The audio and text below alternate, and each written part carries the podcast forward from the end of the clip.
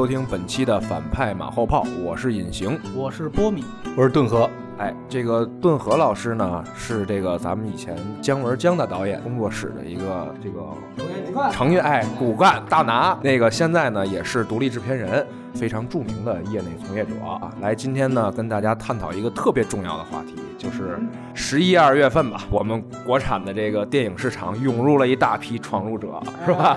这是在总局的授意之下啊。我不知道你们两位啊，现在有没有听到这个消息，看到这个片单啊？这个片单咱们应该也是会放到这个文章页里啊。破天荒的要增加了，就是超过了五部的配额的量。对，就是聊今天就聊一聊这个事儿，就是说，哎，这到底是一什么情况啊？上的是什么片子？这样，波米应该是对这些片子比较熟悉啊。前一阵好像还特意的去境外 突袭了一下这些片子，结果发现白看。好，那要不然你先给大家介绍一下这些片子，对吧？你也给大家说说这个哪些还是比较期待的。对，那个期待的，到时候顿河老师给谈一谈。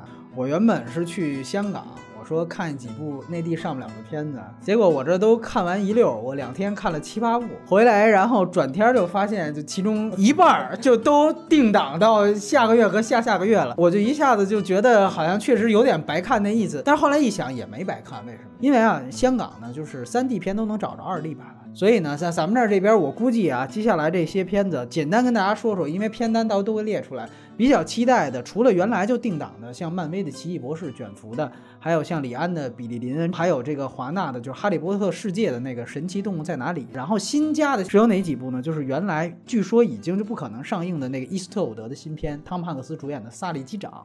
然后还有两个批片，一个是十月四号上的《蜡笔小新》，这又是日本动漫系。我们知道日本这几年引进了很多这种它的有名的 IP 动画。然后另外一个就是《深海浩劫》。是马克·沃尔伯格主演的，另外还有像盖尔加朵、神奇女侠演的那个《邻邻家大间谍》啊，这是一个喜剧片，还有包括甚至印度电影啊，就是《脑残粉》，以及那个布拉德·皮特和玛丽昂·戈迪亚的那个《间谍同盟》。啊，那个片子据说也是，就是为什么皮特跟那个朱莉分手啊？就是因为好像在里面说，必据说是皮特和那个玛丽昂·戈迪亚，就是原来的奥斯卡影后，他们两个好像有事儿啊。就这，当然这个他们否认了啊。反反正是是因为这个片子是是有这么个回事儿，《间谍同盟》。然后呢，包括还有像华纳的《海洋奇缘》，以及我们说必须得提到的，就是第一次有史以来十二月居然也出现了美国的好莱坞分账大片。就是蒂姆·伯顿，也是不少女影迷非常期待的这个佩小姐的奇幻城堡，这是蒂姆·伯顿的新片儿。我其实呢，在香港看的就是佩小姐，也看了《萨利机长》，也看了《深海浩劫》。对，这三部是我一看完回来发现已经定档的片子。呃，这三部里边呢，我说实话，就是从完完成度来讲。其实最高的是《深海浩劫》，反倒是 P 片这里面可能最没名气的一个。然后《深海浩劫》跟《萨利机长》两个片子特别像，像在哪儿？都是这两年的真人真事改编。然后呢，这两年这两个事儿，其实在美国都是轰动级的影响，因为我们知道墨西哥湾漏油事件，这是一个美国的事，甚至是世界有史以来最大的一个石油海洋污染事件，这个在美国是极其轰动的一个影响。然后萨利机长这个也不牵扯剧透，因为你看预告片就知道讲什么事儿，是他迫降嘛，迫降在了纽约的那个哈德逊河上，而且是人类就是航空史上第一次迫降在河上，没有造成任何人死亡的一个非常成功的迫降。大家想一想，就是他在美国的震撼度，就相当于比如说，如果有中国机长在黄浦江上成功迫降了，就是这个感觉，那一定在中国是个爆炸性的。但是这两个也是在北美很用，但在其实世界其他地区并。没有那么多感同身受的东西，当然他们完成度都是不错的。萨利机长刚才说了，汉克斯主演，伊斯特伍德导演，这也是伊斯特伍德也是。好莱坞的这么重要的一个影史级的人物，他的作品第一次登陆内地大银幕，这个意义其实也不小呢。但是这里边我必须先泼一下冷水。我在香港看了七八部影片，我最不喜欢的，觉得最平庸的就是蒂姆·伯顿的佩小姐，而且我觉得他定位其实最尴尬。我觉得在内地估计要删减。这里面现在能够明确删减的是印度片的那部《脑残粉》，那个片子已经明确会删减十七分钟，所以大家就不要去看了，因为那有资源。然后像佩小姐，我觉得肯定会做删减。因为那个片子本质上它是一个童话片。那童话片大家都知道，在中国其实没有什么成人童话概念，一童话片大家都带小孩去看，但那里面有直接类似于触手的那种东西，特别像我跟顿河聊那个它里面那种游戏里面的那那种怪物，触手直接从眼睛里面把眼球嘬出来的这种镜头，有大量的吃眼球的这种。如果删减，我觉得谁都不值得去电影院看；如果没删减，就小孩子千万不要去看。对，所以这个基本上是我谈到的一些看法。然后来，我们看看顿河他要不要去来聊聊他期待哪部？对对对对。呃，其实我还好啊，听了片单之后，你要说特别期待，眼巴巴盼着的，好像真没有。必须说一部。但我觉得我可能觉得，就是因为这其实这几部片子基本上属于商业片的范畴嘛。那相对来说，我觉得可能近年来漫威的作品给我觉得至少是个保证。我觉得奇异博士，我觉得可能会好一点。然后早先呢，我是对那个《哈利波特》的那个神奇动物在哪里，我是觉得感觉有点太低幼了这种感觉。但看了预告片呢，我觉得好像还拍的不错。当然你说到必看不可，一定是李安的新片了，这都不存在于这。我觉得这对很多观众来说不存在于期待和不期待的问题啊，它属于必看 list 上面的作品。闯入者方面，因为我已经看过菲利普船长了，对吧？已经看过这是什么？我觉得这个这个，对，在美国英雄这个层面上来讲，汤姆汉克斯好像已经演变了能演的这种超级真实英雄了。所以我觉得会去看吧，但可能会在想象之中。我觉得从个人角度来讲，还会比较期待的是马良和那个哦，比特比特的这个，我觉得还是一种经典类型的片子吧。我个人会觉得这五部在历史上。然后你说完蒂姆波顿的新片一般般，我也就放。心了，因为我觉得上部片已经打击的够呛，对，基本上好感要消失殆尽了。如果这部不看的话，可能还能保留对下一部的期待。听你这意思，好像也是拿着这些分账大片当批片看的感觉，你知道本来就是批发着上映的，对对对对。对，就这回啊，很多人都说呀，为什么突然间上了这么多片子？其实就是我们在一注意，还有一漏网之鱼，就是这个咱们那建党伟业呀。也赶这时间来了一三 D 重映版，所以就是你一分析这事儿呢，就又有又有好多人就说这可能是领导急了要跳墙。这两个月票房走势真是不太好，因为从上半年来讲还一直是属于一个增长的态势，但是到了八月，就尤其暑期档吧，暑期档就因为跟去年那暑期档完全没法比了。完了，这个现在跌的就很惨。照这情况的话，可能要按原来的那个，比如说光靠冯导一个人烧热十一月，那可能。能 对，可能还是有点冷，对，所以就是领导添了几把柴，就是说这个咱们别让它跌下去。那我不知道你们两位啊，对，就是咱们一向的这种，就是总局也好啊，上层也好，宏观调控的这种，咱们保几争几，就是对吧？对对对，这个到底是一个什么看法？咱们业内人士这回要不然先来。反正我觉得我们的好多。制度吧，其实都是朝令夕改的。我觉得不存在，不只存在于我们行业，我觉得其他行业更一样，对吧？比如说对滴滴的态度，这这简直是翻云覆雨的态度，还比这个不不叫翻云覆雨啊，不好意思，啊，这应该是翻天覆地，对不起。但是，但是对，但是但是也差不多。我是觉得咱们这制度其实还是还还算是，我可能从业内者，我觉得在可接受的范围之内，就是。而另外一个呢，我也确实觉得，因为可能从更多的从评论的角度会转到从业的角度的话，你会觉得还是会为大盘担心的。你当看到一天的票房不超过三千万的时候，你会想观众去哪里了？他们还会不会看电影？去年靠这种票补十块钱拉进来的观众，将来会不会再不进电影院了？对，所以如果说整体票房至少给不管是给业界还是给投资界还是给普通观众，能有一个这样的信心。因为我觉得人是很容易被蛊惑的。如果大家所有人都说电影不行了，电影票房下降了，有可能明年就真的成为拐点了。那我觉得从整个产业的环境来讲，我并不啊，当然会觉得这个这个是有一点制度上是有一点随意了。但是我觉得对搞运动式了。但是我觉得对于对于最后的产业来讲，也许不是一件坏事。个人的态度。所以说我们需要听听不同的声音嘛。就是作为我完全是看热闹不怕事儿大，所以就不可能有顿河这样的更宏观的。让我个人觉得呢，一个是第四季。度啊，整个说是一下子就有十三部进口片上映。我们知道第一季度只有六部进口片，然后第二季度跟第三季度都是各十部，但是第四季度一下变十三部，而且其中八部都在十一月上映，还有一部刚才说的《佩小姐》居然放到了十二月，以前从来没有的。那这里还不包括那两部批片《蜡笔小新》什么的，所以说你就可想而知，这个是一个典型的运动式的，就是特别像什么，就是原来这个我们说不好的学生，像顿河就属于特别优秀的学生，一定没有 这样的体验。他是黄冈毕业的，你知道吗？然后像我们这样的，就就哎对对对对，我我原来经常是属于艺术家疯玩儿，然后快到开学要交暑假作业了，最后几天无所不用其极，用尽各种办法在那儿是抄。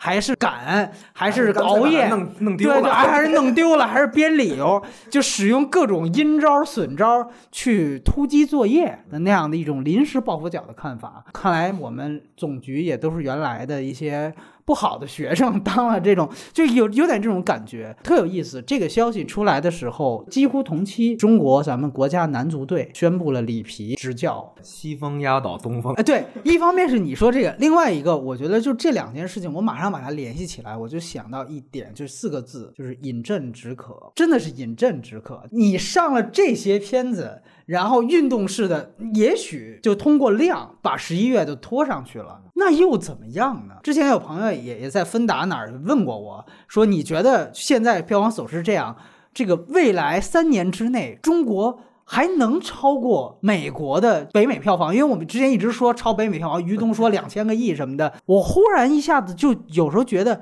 这个问题有意义吗？超了北美又怎么样？就我也还想用体育做一个比方，就是说我们零八年奥运会金牌榜已经超美国了，那又怎么样？中国全民的体育素质就提高了吗？就比美国人好了吗？或者说就达到一个平均水准了吗？好像没有吧，对不对？就是说这个有意义吗？当然，对于官员他可能是有意义的，因为官员的领导他可能就是一年的指标就给你定下来了，因为我们 KPI 说白了就是 KPI，因为我们知道原来像任何的一个县官什么的，他们都是以 GDP 做指标。那可能电影局的领导就是以票房做指标，数字是实打实的，现在要跌，那就像刚才我说的赶暑假作业一样，赶快在最后临了到踩到终点线十二月三十一号之前，咱们马上来吧，对吧？各种就放进来。所以说，我觉得这真的是饮鸩止渴，不能解决根本问题。而且像你刚才提到的建党伟业，我觉得特别的恐怖，在于哪儿？那一定又是包场，一定又是买票房。我相信电影局的人也不傻，知道这事儿真拿自己当泰坦尼克号啊，转一个三 D，大家就去看。今年三 D 被骂的这么惨，对吧？肯定他也知道，所以肯定就直接就买票房，就能想象出来的手段。所以我个人觉得，真的是一个挺就是挺可悲的一件事情。当然了，说到底，可能从最俗的观众角度出发，有更多的好莱坞片儿看，那总比没有强，对吧？从这个角度来说，我又觉得 OK，反正咱们别考虑什么大盘了，别考虑什么中国电影的前景了，就从最具体的角度来说，好吧，那多几部聊胜于无呗。你说这个观众多几部聊胜于无，但是我觉得呢，因为你这个短期之内上这么多片子，你都对，你其实你你看这刚性观众是你这个片呃片子的质量高低，它每个月观影次数，它至少还有一量在那儿摆在那儿。你其实要增加票房，不就吸引的是那些平常嗯，进影院不是次数特别多的，对不对？你真是放了十部，他也就多看那么一两次。你真能不能起到这个这个充实充挤的这个 效果呀？我觉得这是未必的，对吧？那咱们呢也看看，就是说你们俩觉得，要真说是有戏的话，哪部能成为咱们的主力啊？请来的这些这个外国。对对 对对对对，你们有没有什么见解？这个顿河老师，我是觉得哈，其实特别能理解饮鸩止渴的这个目标哈，但我也觉得其实好像票房的萎靡不只是华语片今年的对对的萎靡，我好像也不记得有哪个引进分账大片是爆款了。我觉得好像多年前动城什么的啊，啊，动物城还算动物城，我是觉得比大家预期中好和高，对口碑上来的高不少。高不少。对，但你说真的像当年什么变形金刚一来了。嗯全城轰动的、全国举国震惊的那种，对吧？好像也多年没有了。包括你不说这里面漫威的也好，包括美美队三什么之类，我觉得都下来了。所以我觉得是整体的一个一个疲软的。所以你说这十部片里面有没有爆款？我仔细看了一下，好像至少从我我的感觉里头，也没哪部具备十亿以上能够，对吧？击挽狂澜于既倒的那个感觉的。我可能如果要要押宝押哪个呢？我觉得可能李安可能还是有一个必看人群会比较多一点。但是听说口碑可能挑战比较大吧，对吧？但也许我觉得他还是会有上一部戏的那个红利赛，因为我觉得多少少年派的红利赛可能是吧。咱们那个华尔的洋枪队估计悬，还是得看华人是吧？那你觉得呢？你好像对李安的这个片子好像期待并不是很高，是吧，波米？呃，对，因为这些所有片子啊，我们知道其实已经出来一轮北美口碑了。像李安那个片子在烂番茄目前是百分之四十四，是一个很差的一个评价。那之前甚至刚出来是百分之十七啊，它是百分制啊，你就可以按照是十七分的意思，现在涨到四十四分儿，可能也很难过五了，就是很难到一半儿。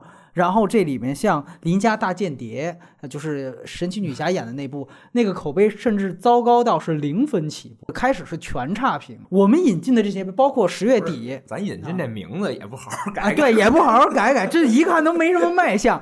再包括像呃，我们就是本来是十月底已经确定引进的那部，好像是成为爆款，因为我们知道《达芬奇密码》当年还算是非常轰动的，在中国，因为那个小说的红但是这次《但丁密码》这个烂番茄一出来是百分之二十二的评价，就是基本上又是一个啊、一个烂片的一个样子。所以你一一下子你去看这些片子，基本上就是很绝望的感觉。所以比利林恩呢，我个人觉得他，因为他毕竟他是一个讲美国伊拉克战争的事情，我觉得这个普通观众他其实少年派他最后他其实有一个奇观的东西在这个片子，我觉得伊拉克战争跟中国可能还是有一点点距离。我这里面如果说硬要选择一个票房最高的的话，我可能还是顿河最期待的那个奇异博士。虽然我对漫威的东西一直有看法，但是我觉得呃客观的说，我觉得它可能票房是最高的啊。然后我也觉得是这十几部里面有可能过五亿的，也是五亿。我非常同意顿河，这里边不可能有一个片子能到十亿，开玩笑呢。啊因为档期的原因，就导致他们蛋糕你就不可能分到那么多块儿。那你回头这可以做一投票，让咱们观众来参与参与，看看哪部能成为中国电影的里皮。其实我呀，感留给中国队的时间是不多了。不多了。我倒没那么我们俩那么大产业关怀啊，因为我早就觉得今年就是完蛋，完蛋已经完蛋了。我只是比较心疼呢，我可能在这个华夏和中影工作的同学朋友们，你知道吗？本来原计划好像看起来没什么事儿，下半年 这一下，因为这些片子，好家伙，四脚朝天了。对，而且一聊到他们呀，又让我这想起来，就是咱们国家的这种配额制度这个问题。对对，一向来讲，就是这个东西都是要限制嘛，包括批片儿，大家也知道，就是批片儿你要是发的话，署名也都是在人家中影和华夏上面的，所以他们一直是进口片吧，就是他们是一个垄断垄断性的，所以我就想说，咱们聊一聊关于这回这个配额增加这事儿，包括明年，按说明年就应该全面。WTO 是吧？哎，全面放开，看这意思好像也没戏也有点儿悬。我其实从从业者也是从评论体转过来啊，和从从媒体转过来的。我个人原来一直有个观点是在于，我不觉得好像这个保护就真能产业带来实质性的保护。原来一直说电影工业，台湾电影工业是因为这个什么没保护没保护，所以就一蹶不振。我觉得这也是扯。我是觉得台湾的整个电影业界就只愿意做小清新，只愿意做文艺片，对对对我觉得导致没有没有所谓的产业起来。你刚才讲的有一句话是很对，萨利机长拍的是哈德逊河的故事的。我们今天到现在真正有一部，我觉得真是爆款，突破大家印象的《湄公河》，对吧？我觉得从最本质的，如果我们要调动的不是电影爱好者。而是普最广大的普通观众群来讲，一定还是本国事件对他们本国文化的东西能够激起最大范围的共鸣。从早先的《失恋三十三天》也好，和 Summer 的五百天比起来，我觉得一定是《失恋三十三天》卖相更好。我我指的是就这种来讲，我不觉得保护意味着东西。就像我们刚才也讨论，这十一月你基本上把所有好像能一看的好莱坞的商业大制作一点东西都进来了，我们也没那么也没那么兴奋。所以我个人是觉得，一我不觉得保护就真的有用。第二件事情，我不觉得放开就一定是巨大的威胁。我这里插一个问题啊，那你觉不觉得怎么就说你要放开，别只是对西方放开，你你对国内的审查方面，你是不是也？我觉得掩耳盗铃这件事情是我们这里面话里面最最明显一件事情，大家都装不知道。我们记得，我记得今年年初引进过一个那模仿游戏，那已经明确提到里面是同性恋了，对吧？他是这个人人物设定，咱们的片子里面也是假装不存在，或者你你不要明说，也是这个。然后怪力乱神这件事儿，咱们这儿也是大家都知道这个是个鬼怪相关的，你要换个词儿，好像就互相能接受了。这个当然是特别奇怪，特别希望能够网开一面的一件一件事情吧。至少我在这儿，我们不去讨论我们这个审查能放到多宽。但你说的没错的话，如果对西片就是能扩大一步的话，我们至少要求的是同等待遇吧。所以我觉得你刚才这问题都不用邓老师回答你，你知道吗？因为什么呢？一向咱们都是跟外国人的待遇是不一样的，对吧一？等洋人，二等官是吧？可不嘛。其实我为什么刚才问段老师这个问题？因为我们知道潘金莲这个事情，潘金莲呢本来是打算九月三十号上映的，我之前说过很多次了，这个不可能是他自己调档，因为他的那公交广告都已经铺在北京的和很多个城市的那个公交站台里了，硬广都投了，上面就大字写着九月三十号上映，就这硬广铺出去的情况下改档，之前是没有的，所以这一定还是一个内容上的东西，只是最后可能他冯小刚跟广电有一个默契，最后不说，发布会的时候还出来煞有介事的去澄清一下啊，我们是为了烧热十一月档11月档，对这个我觉得特别可笑，就是说结果电影局又把他坑了，等于他一下调到十一月的这个档期，结果一下子现在来了十几部电影，就是先不说这些电影有没有外向，就首先就光这十几部就够他受了。邓和老师一定知道这个感受，就是我靠，你作为呈现者，你忽然一下子挤进这么多片子，你这市场份额一下就压缩，而且我们知道，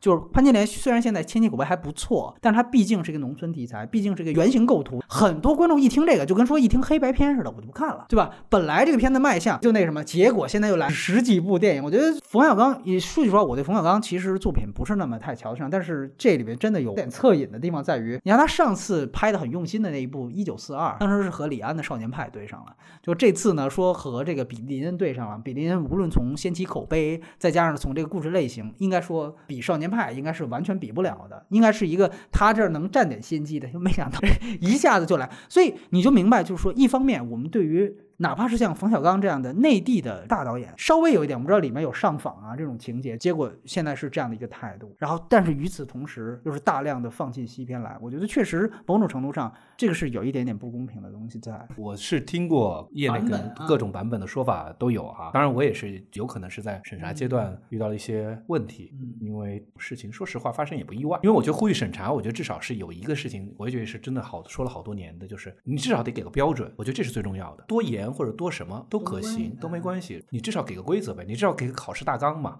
这样咱复习起来 也容易一点，对吧？你突击起来突击考了就是没过，这个可能确实是最麻烦的一件事情，因为哪国都有审查。觉得这种事情，关于幸与不幸的问题，你生在中国就已经是一种选择，对吧？对吧？所以我觉得这事儿是如果有规则就行，至少是这一条。然后第二条当然是同等待遇。然后第三件事情就是我觉得这个真的每个片子有每个片子的命。他每次碰到李安的话，我觉得这真的是好不容易能扳回一城的希望了，哎 对对对吧？对对对你也看着，但我觉得他扳回一城还是有可能的。对对，将来就把点放在这个上面嘛。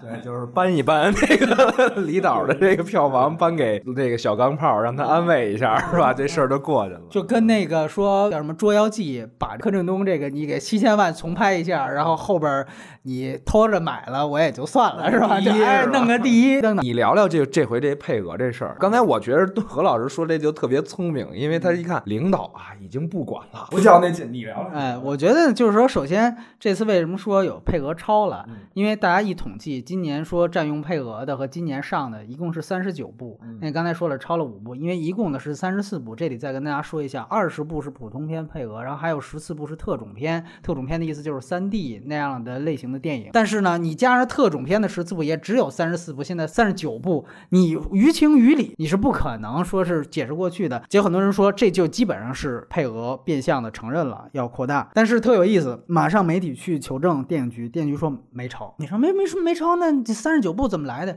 他说啊，我们那超的那五部算的是文化交流类电影。这个说辞我乐了两个小时，我就觉觉得这个特别的就是当表的立牌坊，你知道吗？就是因为你文化交流，那咱们首先说，那你分账这事儿怎么解决的，对吧？这我觉得最最提，因为我们知道分账大片就是大家都知道它有一个固定的分账模式，最高能拿到百分之二十五。P 片呢，我国内的发行商花一个价钱买下来，然后国内卖多少钱都是我的。然后 P 片商跟院线，它其实是一个跟国内的国产片一样的大体的这样的一个分账，四三五七。那文化交流按什么走呢？就是你这样的说辞，你在蒙谁？你这根本就不是一个，就是一个商业片的逻辑。我看了一下，你比如说像这次有几部印度片，刚才我们提到这个脑残粉这个片子，呃，就是删了十七分钟。这个可能因为我们知道去年这个什么习主席跟人家那边总理怎么着有一个文化交流年，咱们这次申奥送的都是《大唐玄奘》，是吧？这个可能是走了几个关于文化的这个，包括原来我我听过一个特别有意思的一个事儿，就有一年引进了一个特别奇怪的一个法国片，好像是现在保持着分账片里边的票房最低记录啊，就有一个片子叫什么《追踪长尾猎豹》，是法国第一部 IMAX 电影，但是在中国完全没有市场，所以就很低。说当时为什么引进那样片子占了一个分账片名额，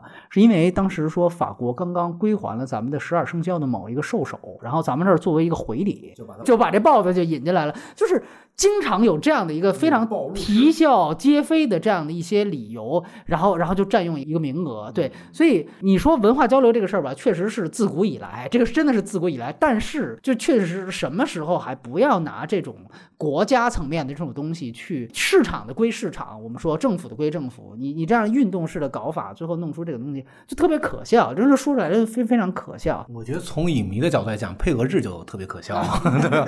对啊，因为可能是。在这个业界环境，你要去工作哈，工作久了可能确实会对这些麻木。反正你说什么都对，就是无非是个理由呗。到底你想怎么着，那我们就怎么办就完了。你无非就是找个说辞呗。如果不是文化交流，就肯定是别的呗。总归是要要排进来了，所以就行，你都对，行，咱咱干活就行了。我觉得他们当然这些官员也有难处，就一方面呢，因为我们知道这个从二十变三十四，这个是呃习近平当副主席的时候跟美国是国家层面的一个签约，对吧？这个是一个。这个什么谅解备忘录，这个我们知道非常明确，在 WTO 有关的，也就是说，这个基本上是这个级别的人才能定下来的事儿。所以现在等于是忽然引进了这么多，这个典型是电影局这个级别的官员，为了保 KPI 啊，为了保 GDP 式的增长，想出的招儿。但是他们又不能说私自放话说啊，配额确实是增加了，所以这也是一种就是属于上有政策下有对策的一个很奇怪的办法，所以这个就特别 特特别荒谬，就总让我想到了就是马上要上映的一个片子，就是开心麻花他们拍的那个《驴得水》，好多那种特别就喜剧段落，其实仍然发生在这个神奇的当下，所以这不是神奇动物在哪里啊，是神奇国度就在此，你知道吗？是这样一个感觉。所以我当时恰恰想到的就是咱们之前老。老提的这个富明老人，他呀捕鼠记，哇，上面这个还有于大妈管着呢，下边圆圆呀治亲治国哎，不听他的话，天天想点昏招烂招啊，反正也挺可怜的。另外，因为之前说五百亿啊这些事情，刚才其实已经觉得这个命题没什么太大意义了。你觉得像十二月的贺岁档，咱们都聊一聊，能像去年一样？今年呢，看起来一个是长城预告片，大家也看了啊 啊哈，大家也看了，我就不我就我不多说了。然后另外一个呢，就是罗曼蒂克啊，罗曼蒂克。那就是看不懂啊，或者怎么样？那当然还有一个宝强的那个大闹天竺，十一月加十二月，咱们笼统起来说，觉得整个这个大盘真的能烧热吗？其实我觉得拐点应该在今年春节。我觉得整个就是今年咱一二月份明显比头一年一二月份好，那是因为还是收了去年的尾，今年一整年都蛮惨的。就是刚才像你们说的，就是确实确实如果在。如果在这个行业里干就是干生产制作的活儿，确实有点担心行业不景气这件事情，这个确实会会这么想。然后你要问到今年十一二月份，嗯，真的也不是那么乐观吧？我感觉目前阶段没有看上去爆款的东西。但我是觉得呢，贺岁档呢可能是个刚需，而且有一个情况就是你也不知道哪个片子就蹦出来了，就像当年的泰囧，就是也就是突然一下就起来了。然后去年的春节档，我觉得也没想到三四个片子都那么强，恐怕也要到档期临了的时候再说。我个人反正倒是觉得，无论片子质量如何，或者说。它是个什么类型啊？我倒是觉得王宝强那个片子会比较看好它票房。对，类型明确，乐一下，对，乐一下，还有话题性，是不是？话题性。但我是倒是觉得还是挺悲观的，因为像今年我也是预估几部电影的票房的时候，估的都比较低，而且还挺准。但这种情况就是因为我是觉得今年整体的这个观影的氛围就完全跟去年不一样。你一个票补啊，再一个是去年的片子吸引大家进去，这个到今年你一看，整个大环境就是冷下来了。而且我也从来不认为，就是说有一天我们的中国的国产电影能够。这真正是这个电影带来的这个票房收益能达到美国的标准，我不这么认为。我认为不可能超北美。对，不可能超北美。我认为啊，对，因为我有有可能有一天从电影院产出的这个票的这个量，它可能是会很高，但是那不一定来源于电影。比如说未来可能有 VR 在电影院里边重新改建的这种，包括电影院看的直播什么之类的。